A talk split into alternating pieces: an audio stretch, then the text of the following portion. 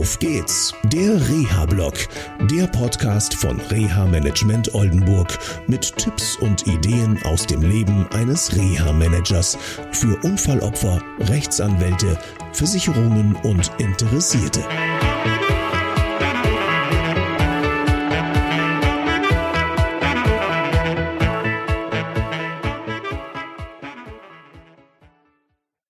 Hallo und herzlich willkommen zu einer neuen Sendung von Auf geht's, der Reha-Blog.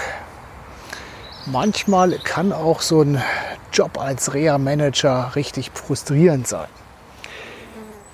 Vielleicht erinnert ihr euch noch an die Sendung 70 vom Auf geht's, der Reha-Blog. Da habe ich so ganz euphorisch davon berichtet, dass eine ältere Dame so richtig wieder ins Leben kommt, indem sie ähm, ja, gute Therapien nach einem schweren ähm, Schädelhirntrauma erhält. Und was ist passiert? Sie hat viel erreicht. Sie kann wieder Staubsaugen, sie kann wieder Wäsche zusammenlegen, sie lernt wieder alleine zu gehen im umbauten Raum mit einem Gehstock. Sie kann ganz viele Sachen, sie kann den eingelähmten Arm teilweise wieder einsetzen. Sie ist sicherer geworden und sie hat also ganz viel geschafft, auch was Verarbeitung von Sprache und Information und Merken so betrifft. Also eine tolle Sache. Und ihr Ziel war, in einer eigenen Wohnung zu leben. Und dieses Ziel war nicht unrealistisch, sondern sehr realistisch, allerdings natürlich mit Hilfen.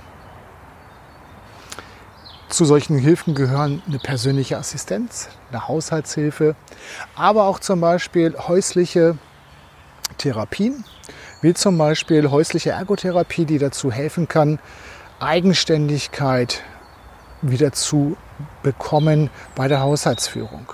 Aber auch um Teilhabe am Leben in der Gemeinschaft zu sichern. Dazu gehört zum Beispiel selbstständig wieder Wege zu finden, also zum Beispiel zum Friseur, zum Einkaufen oder ganz praktisch ja, das Einkaufen wieder zu erlernen. Und insofern hatten das Reha-Zentrum, in dem sich die Dame befindet, und ich schon einen riesigen großen Teilhabeplan erstellt mit der Betroffenen zusammen. Wenn da nicht jetzt dann die Kinder kommen. Ja, ihr Kinderlein kommt, kann man im wahrsten Sinne des Wortes so sagen.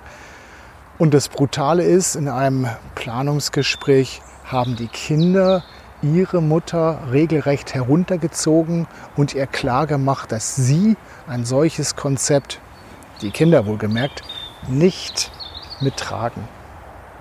Nicht mittragen können und nicht mittragen wollen, wobei das Können im Prinzip auch ein Nicht-Wollen ist. Das hat meine Klientin ganz schön runtergerissen und hat natürlich auch psychisch eine ganze Menge angerichtet. Aus ihrem Traum, wieder selbstständig in einer Wohnung zu leben, wurde jetzt auf einmal, ja, die Frage, gehe ich zurück in ein Altenpflegeheim oder in ein betreutes Wohnen? Beides Dinge, die sie nicht möchte. Und gerade in ihrem Alter wirklich schwierig, weil sie will so nicht leben. Nach langem Überlegen hat sie sich jetzt entschlossen, das doch zu machen. Sie hat es zwar in diesem Reha-Planungsgespräch schon gesagt, aber für mich war da noch keine Sicherheit drin. Ich habe sie dann noch nachgehend noch mal befragt, ein paar Tage später, und sie sagte, ja, ich mache das aber nicht, weil ich es will, sondern weil ich es nur für meine Kinder mache.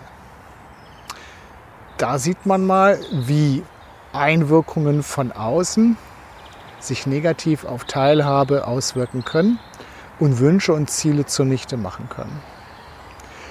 Jetzt werdet ihr euch fragen, ja, was kannst du denn da als Area-Manager machen? Nichts.